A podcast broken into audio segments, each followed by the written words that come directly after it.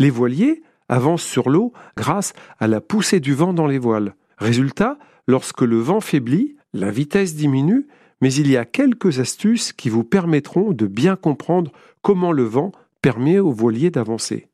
Quand le vent souffle sur une voile, il crée une force qui est toujours perpendiculaire à la voile. Si vous me suivez, vous devinerez que le bateau glisse sur l'eau et qu'il va toujours dans le même sens.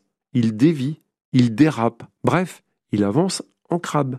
Mais alors, comment fait-on? Pour éviter que le bateau avance en crabe, on pose une cale qui perfore l'eau sous le bateau. C'est la dérive. Ce peut être encore la quille ou la coque du bateau qui fait office de dérive. Et là, que se passe-t-il?